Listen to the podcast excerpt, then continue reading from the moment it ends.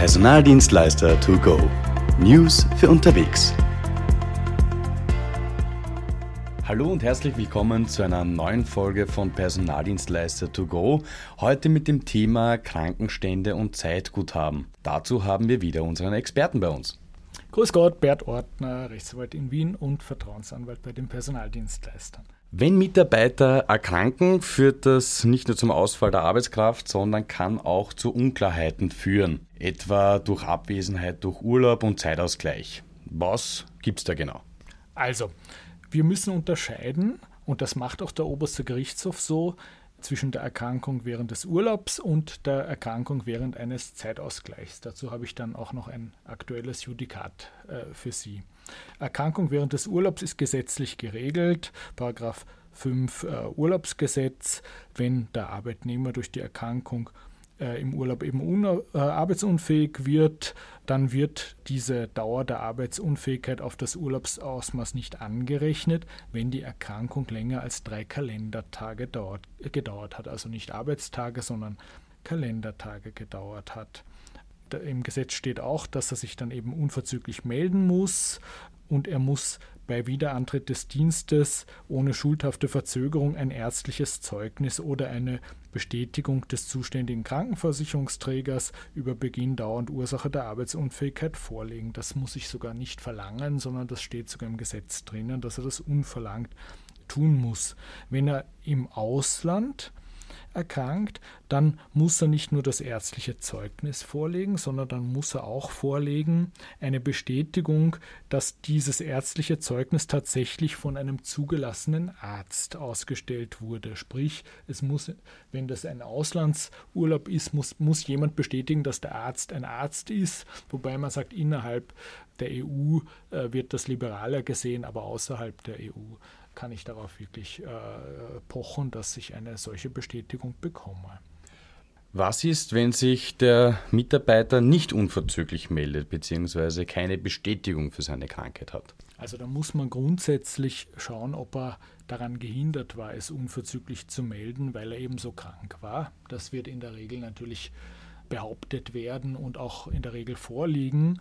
Wenn er bei Wiederantritt des Dienstes letztlich ohne schuldhafte Verzögerung das ärztliche Zeugnis nicht bringt, dann wird man ihm die Urlaubstage eben nicht gut schreiben. Was für Besonderheiten gibt es bei einem Zeitausgleich zu beachten? Also beim Zeitausgleich, das ist ganz interessant, hat der oberste Gerichtshof schon im Jahr 2013 entschieden, dass die Erkrankung während des Zeitausgleiches nicht so zu behandeln ist wie die Erkrankung während des Urlaubs. Das heißt, wenn der Dienstnehmer während des Zeitausgleiches erkrankt, dann hat er Pech gehabt. Dann gilt der Zeitausgleich trotzdem als konsumiert. Obwohl er sich ja nicht erholen konnte, hat er leider Pech gehabt.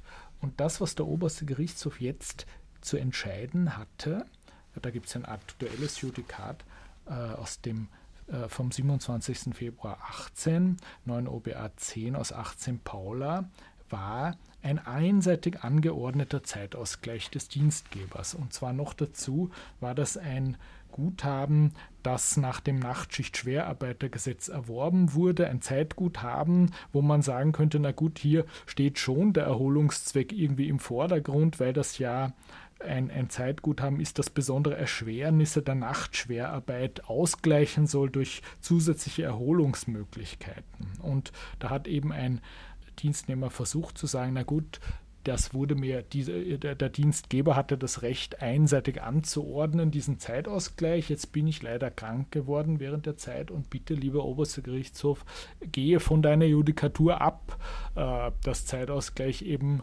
den Urlaub äh, den, durch Krankenstand nicht unterbrochen wird.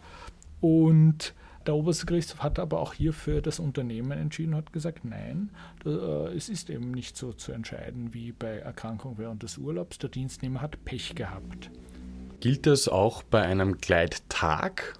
Also aus meiner Sicht ja, das ist aus meiner Sicht nicht anders zu behandeln als ein Zeitausgleich. Besonders wichtig für die Branche der Arbeitskräfteüberlasser ist ja die Möglichkeit der Arbeitskräfteüberlasser, einseitig den Verbrauch von Zeitguthaben anzuordnen.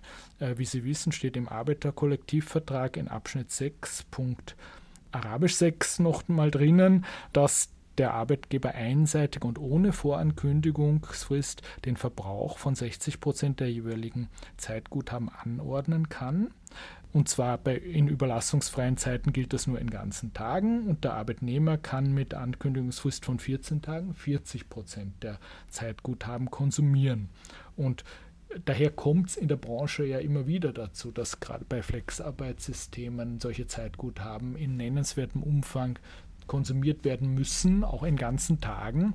Und daher ist es wichtig für die Branche zu wissen, hier gilt diese Judikatur, äh, Krankheit unterbricht den Zeitausgleich nicht. Vielen herzlichen Dank für diese interessanten Inputs zum Thema Krankenständen und Zeitguthaben. Wir freuen uns aufs nächste Mal. Auf Wiederschauen. Das war Personaldienstleister to go. Infos, Unterlagen und mehr finden Sie unter www.allebrauchenzeitarbeit.at. Ein Service der Wirtschaftskammer Wien.